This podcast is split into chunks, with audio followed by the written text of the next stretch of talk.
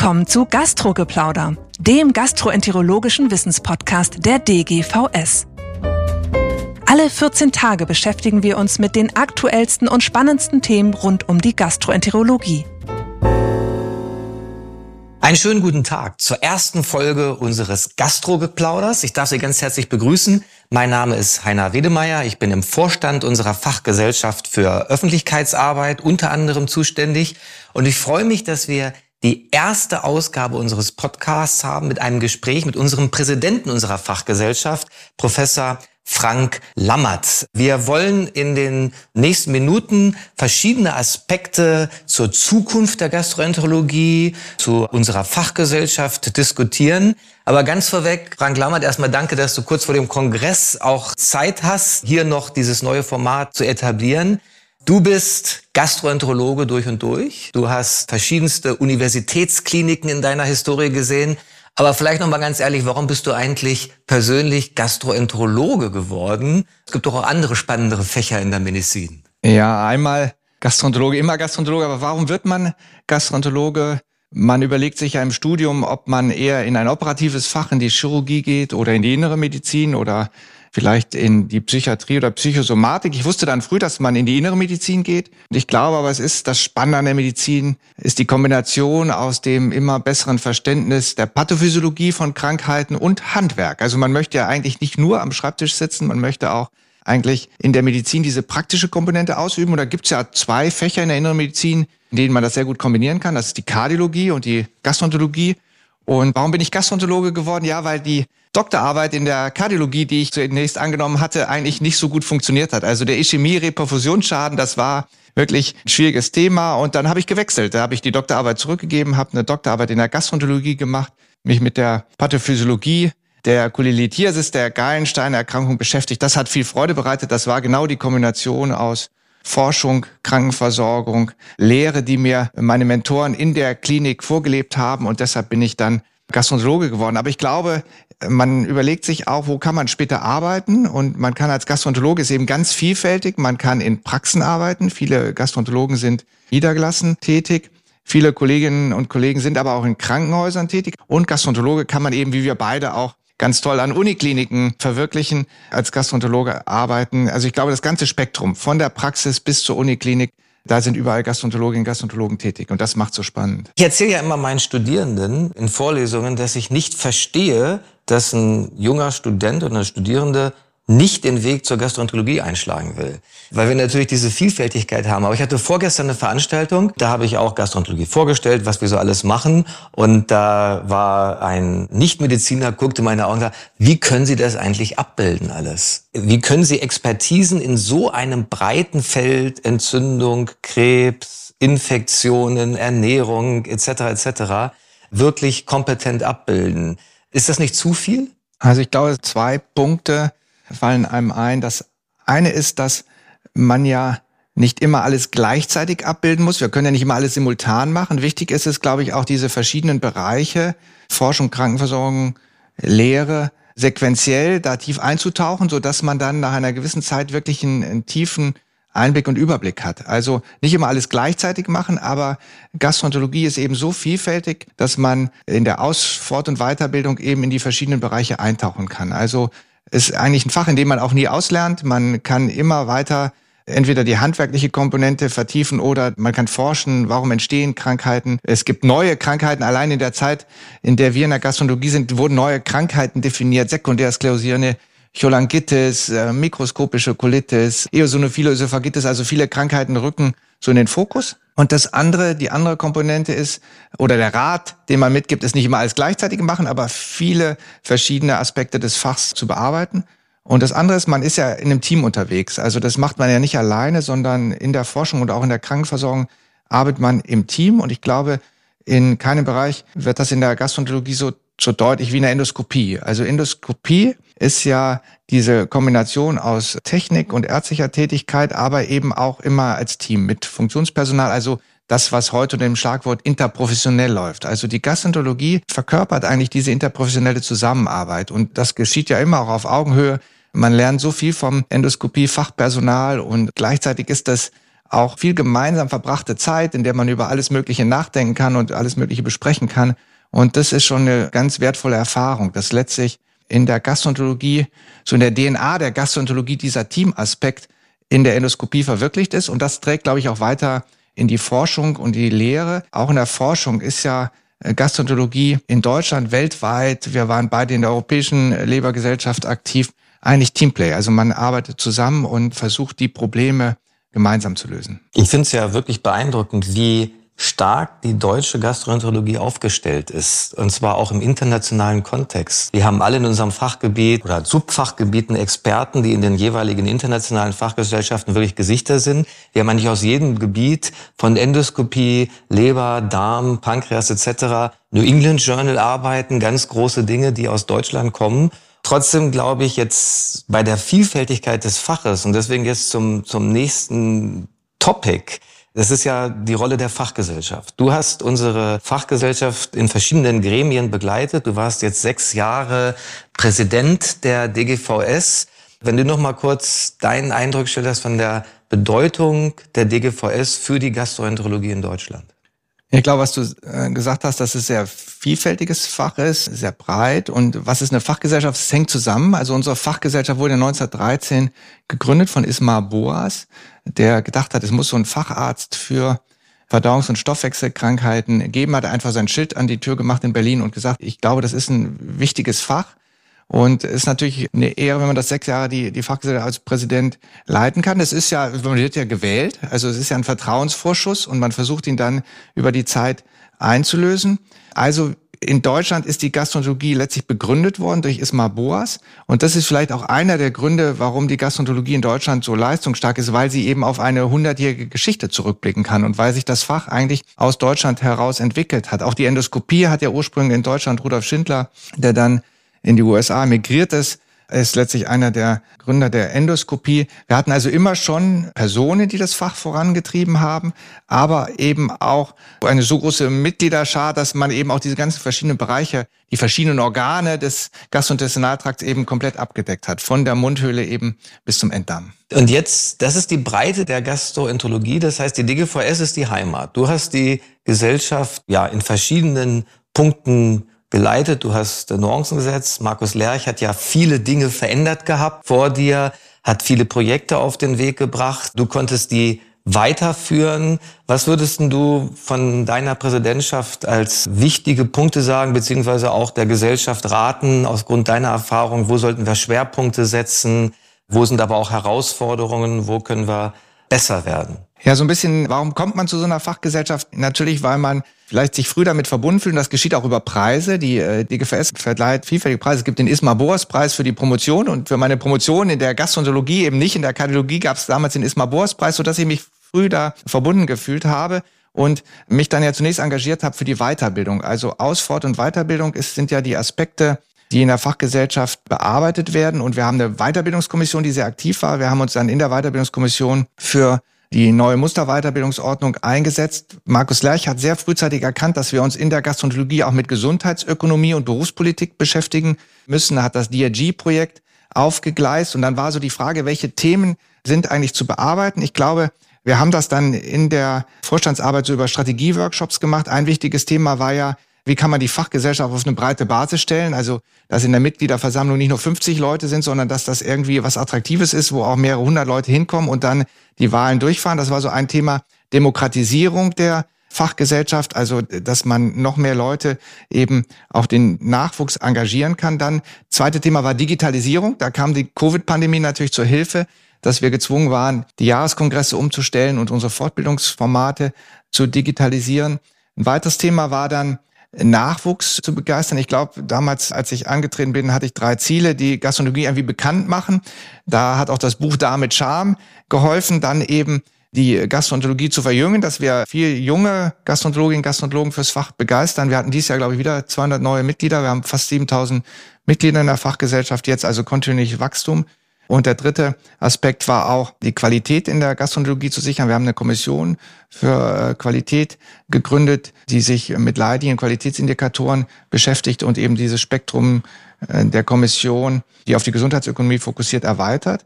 Und wir haben eben eine Kommission Digitalisierung gegründet. Also die Kommissionsarbeit ist eigentlich das Zentrale. Und ich denke, alle, die in der Gastronomie Verantwortung übernehmen wollen, können sich in diese Kommissionen einbringen.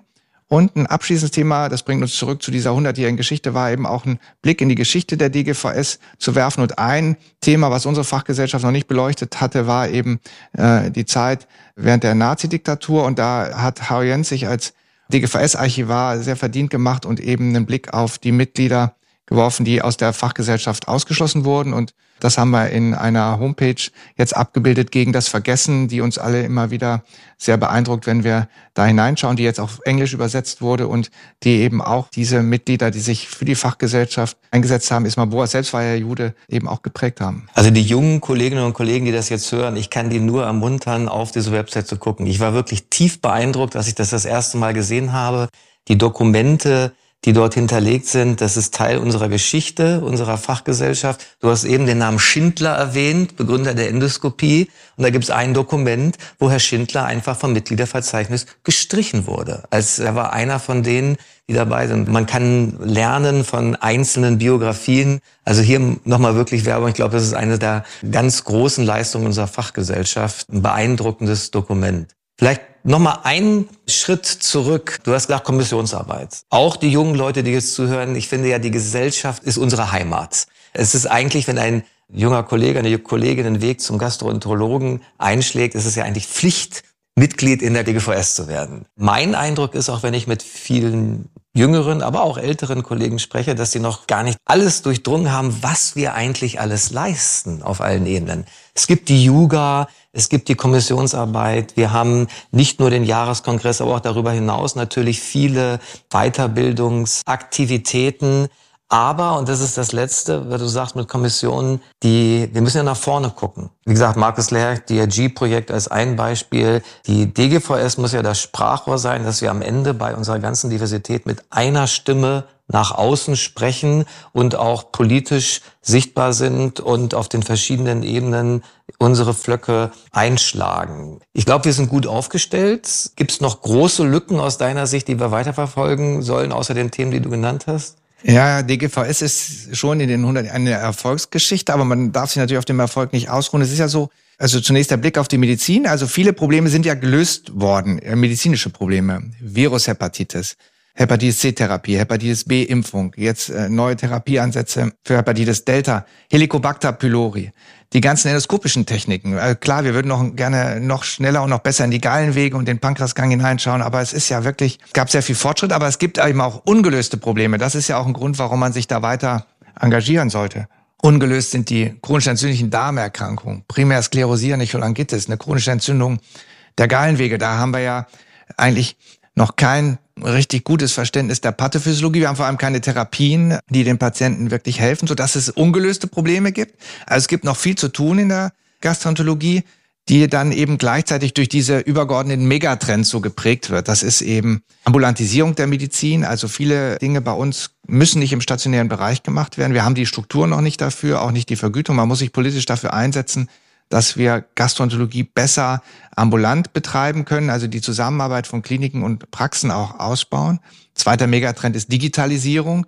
Das hält bei uns Einzug in der Endoskopie, digitale Bildverarbeitung, aber auch in der gastrointestinalen Onkologie, Computational Oncology ist so ein Thema, also wie kann ich die Präparate schnell digital auswerten und auch in der Lehre. Wir haben ja auch eine enge Zusammenarbeit mit Ambos aufgebaut, um auch die gastroenterologischen Inhalte früh in der Ausbildung zu verankern. Da gibt's auch die Initiative Go Gastro. Also die Studierenden sollen auch schon ganz früh lernen, was es alles Spannendes in der Gastroenterologie gibt. Und dann glaube ich, diese enge Zusammenarbeit, die wir in der Gastroenterologie brauchen mit den Chirurgen, also Ambulantisierung als Megatrend, Digitalisierung und dann Zusammenarbeit, Kooperation mit der Chirurgie, im Rahmen von Organ- und Behandlungseinheiten, also großen Zentren, die sich um die viszeralmedizinischen Themen kümmern. Unser Kongress lebt das ja vor, aber in den Kliniken ist das noch nicht immer so verwirklicht wie auf dem Kongress. Da arbeiten wir dran.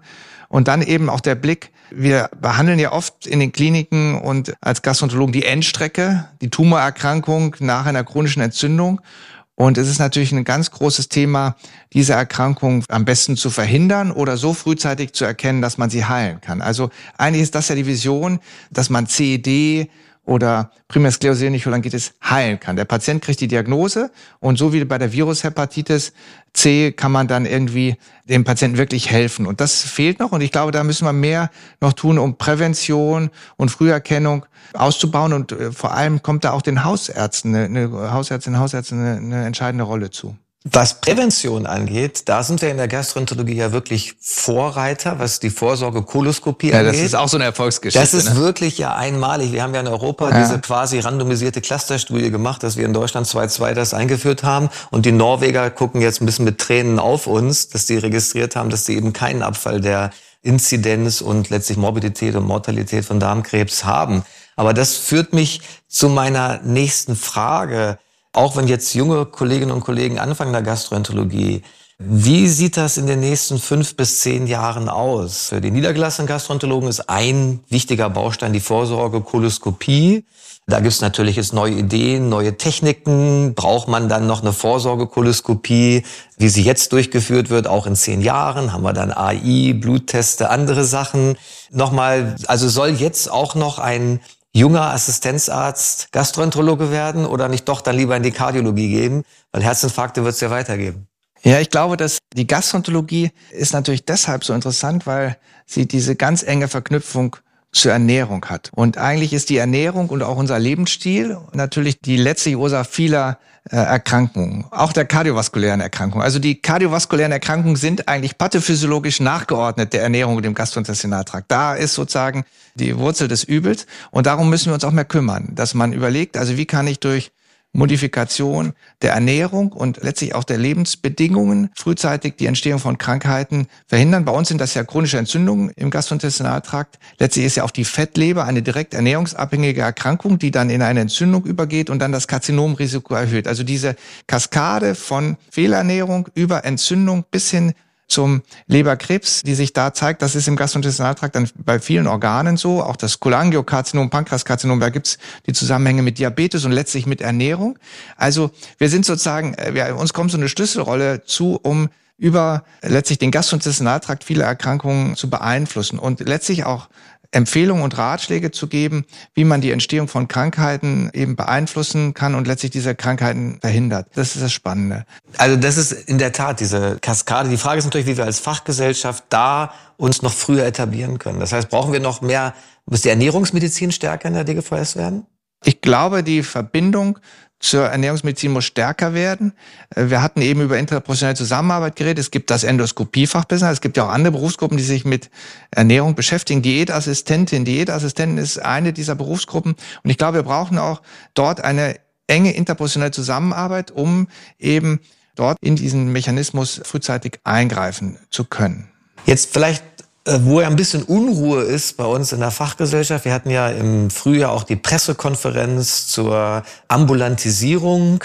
Risiken und Chancen haben wir das genannt damals. Du hast jetzt ja auch eine eine neue Funktion als Vizepräsident für Krankenversorgung, ärztlicher Direktor, was ja wirklich ökonomische Modelle von Krankenhäusern angeht. Jetzt habe ich mit einigen Kollegen gesprochen, die haben ja Angst vor der Ambulantisierung. Ist das richtig? Nach dem Motto, jetzt fallen mir mögliche DRG-Einnahmen weg, die eigentlich meine Klinik jetzt tragen.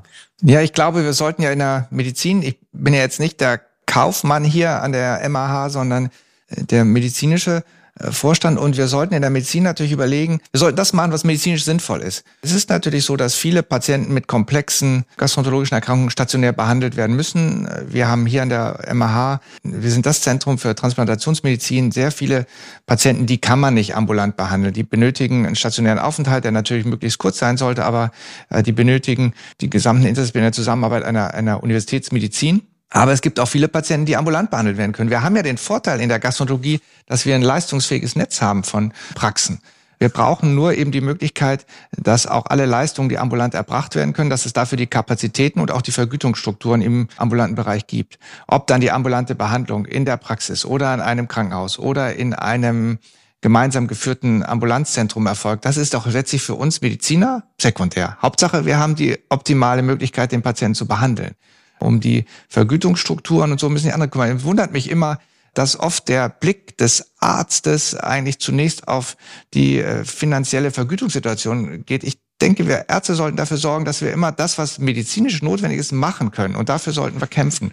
Aber jetzt sozusagen die Ersten zu sein, die das Ganze optimieren, das müssen wir nicht. Wir müssen nur, wir sollten auch nichts Unvernünftiges machen oder überflüssige Therapien oder nur nochmal eine Gastroskopie oder eine Koloskopie durchführen, weil die vergütet wird. Das ist natürlich keine sinnvolle. Wir müssen medizinisch überzeugt sein, dass die Diagnostik und die Therapie, die wir veranlassen, das Richtige für den Patienten ist. Das ist das Wichtige. Und dafür brauchen wir wiederum die Fachgesellschaft, dass wir nicht hinterherlaufen, sondern das proaktiv vorweg mitgestalten. Und sind ja viele bei uns in der Fachgesellschaft aktiv. Wenn es jetzt darum geht, was sich komplex ambulante DRG neu zu definieren, dann muss das von uns kommen und nicht wir hinterherlaufen, dass wir das entsprechend auch umbringen. Das genau. ist, glaube ich, die Rolle der DGVS. Auch. Ja, und das versuchen wir natürlich in den Kommissionen abzubilden, aber auch im Vorstand. Wir haben ja ich glaube auch, dass viele dieser ökonomischen Themen eigentlich noch gar nicht ausreichend wissenschaftlich auch aufgearbeitet sind. Also die Ökonomen diskutieren ja viel über empirische Untersuchungen. Also in der Medizin sind wir eigentlich viel weiter. Also Mathematik und Physik ist, denke ich, weiter wissenschaftlich als die Medizin. Da es gibt einen definierten Kanon. In der Medizin entwickelt sich das im Moment. Wir haben ja auch enorme Fortschritte gemacht. Aber äh, Betriebswirtschaftslehre, das ist ja im Vergleich zur Medizin in den Anfängen also wie man optimale Strukturen aufbaut auf Märkten, sowohl volkswirtschaftlich als auch wie ist ein Krankenhaus optimal. Da gibt's kaum Untersuchungen zu. Die sollten mal so viel Studien machen und Untersuchungen, wie wir das bisher gemacht haben. Dann könnte man auch viele Dinge genau beantworten. Was muss dezentral, zentral organisiert werden? Das ist in Krankenhäusern oft wissenschaftlich nicht fundiert. Da gibt's Meinungen. Das hieß bei uns in der Medizin, glaube ich, früher eminenzbasiert. Also es gibt, glaube ich, keinen Bereich, in dem so viel eminenzbasiert entschieden wird wie in der Betriebswirtschaftslehre von Krankenhäusern. Also viel zu tun für die Zukunft. Wir könnten lange weiterreden. Ich habe noch eine Frage, die ich allen Gesprächspartnern und Partnerinnen in Zukunft bei diesem Podcast stellen werde. Was ist denn dein persönliches Highlight, was im Gebiet der Gastroenterologie an Entwicklungen, an Publikationen in den letzten zwölf Monaten rauskam? Ja, das ist natürlich eine schwierige Frage, weil wenn das Paper herausgreift, trotzdem ist das nochmal eine Gelegenheit auf eine Publikation hinzuweisen, die mir sehr am Herzen gelegen hat, weil wir gemeinsam in einem interprofessionellen Team in zwei Bundesländern mit Hausarztpraxen zusammen uns um die Lebervorsorge gekümmert haben. Also die Idee war natürlich, dass man ähnlich wie bei der Darmkrebsvorsorge auch den Blick auf die Leber wirft und überlegt, wie kann man zusammen mit Hausärzten und Leberzentren die Versorgung von Patienten mit Leberzirrhose oder fortgeschrittener Vernarbung der Leber verbessern. Da konnten über einen integrierten Versorgungsvertrag 12.000 Patienten eingeschlossen äh, werden und das wurde dann mit Routinedaten verglichen und wir haben gesehen, dass die so eine strukturierte Erfassung von Zirrhose Vorteile bietet. Ist im Journal of Hepatology jetzt publiziert worden, gibt es auch äh, reichlich Editorials dazu. Es ist eigentlich eine Arbeit aus der Versorgungsforschung und das ist wieder das ganz Faszinierende an der Gastroenterologie, dass ich ja auch begonnen habe mit Modellgalle, also mit physikalisch-chemischen Untersuchungen. Dann äh, habe ich auch viel präklinische Modelle untersucht, transgene Mausmodelle. Und am Schluss macht man auch Versorgungsforschung. Und das ist eigentlich so ein faszinierendes Fach. Man kann in so vielen Bereichen forschen. Und ich glaube, es ist immer wichtig zu überlegen, für die verschiedenen Krankheiten in der Gastroenterologie, wo kann man am besten den Hebel ansetzen, um die Erkrankung zu verhindern oder eben zu heilen. Und für die Zirrhose ist es, glaube ich, wirklich der Blick frühzeitig auf diese Patienten. Was haben die für Risikofaktoren? Es spielt Alkohol eine Rolle, Fehlernährung hatten wir angesprochen. Und es ist, glaube ich, auch unser ärztlicher Auftrag, dann zu sagen, das behandelt man nicht erst, wenn der Patient im Endstadium der Erkrankung in der medizinischen Hochschule liegt, sondern wir sollten da den Blick nach vorne richten und versuchen, diese Patienten frühzeitig zu begleiten, sodass die Erkrankung gar nicht fortschreitet und uns früher um diese Patienten zu kümmern. Ich finde, es ist eine tolle Erfolgsgeschichte auch, wo praktisch initiiert von zwei Universitätskliniken, Homburg-Saar, Mainz, so ein großes Netzwerk aufgebaut wurde, Förderung über ein GBA mit Versorgungsstrukturen und am Ende auch noch erfolgreich abschließen und in der höchsten hepatologischen Journal mit einem Impact-Faktor von 30 das publiziert zu bekommen. Das ist eigentlich eine tolle Erfolgsgeschichte. Ja, es ist eine schöne Geschichte, aber es ist eben, der primäre Endpunkt wird verfehlt. Da ist auch interessant, warum das vielleicht so ist. Die Überleitung der Patienten vom Hausarzt zu den Zentren war viel niedriger, als wir gedacht hatten. Aber es gibt ja ein Anschlussprojekt auf europäischer Ebene. Es gibt ja auch den Auftrag der Lancet Commission, sich um diese Sachen zu kümmern. Dieses europäische Projekt läuft noch. Es soll auch in verschiedenen Ländern dann EU-weit implementiert werden. Ich glaube, dass es sinnvoll ist. Und am Schluss hätte man ja gerne so das kompakte gastroenterologische Vorsorgepaket, Darmkrebsvorsorge, Lebervorsorge, Helicobacter, metabolisches Risikoprofil und das alles dann am besten in der digitalen Patientenakte für uns alle jederzeit verfügbar. Das sind doch tolle Visionen, die wirklich Spaß machen. Frank Lammert, nochmal vielen Dank auch für dein Engagement, erstmal für die Fachgesellschaft DGVS über viele Jahre in den Kommissionen als Präsident. Frank Lammert ist Gastroenterologe durch und durch, der aber auch diesen Weg eben von Forschung, Studium, Versorgung bis hin dann auch zu ja, modernen Herausforderungen, Digitalisierung, Versorgungsstrukturen verkörpert. Erstmal vielen Dank. Kommen Sie alle zu unserer Viszeralmedizin. Und zwar nicht nur DGVS, sondern die Viszeralmedizin in Hamburg. Spannendes Programm und wir freuen uns auf einen spannenden Austausch in Hamburg Mitte September 2022. Frank, vielen Dank nochmal. Einer, vielen Dank. Das war Gastrogeplauder, der gastroenterologische Wissenspodcast der DGVS. Alle Informationen und Links zur Folge finden Sie in den Show Notes und unter dgvs.de slash podcast. Haben Sie Feedback oder Fragen zur Folge oder möchten Sie ein Thema vorschlagen, dann schreiben Sie uns an podcast.dgvs.de. Vielen Dank fürs Zuhören und bis zum nächsten Mal bei Gastrogeplauder.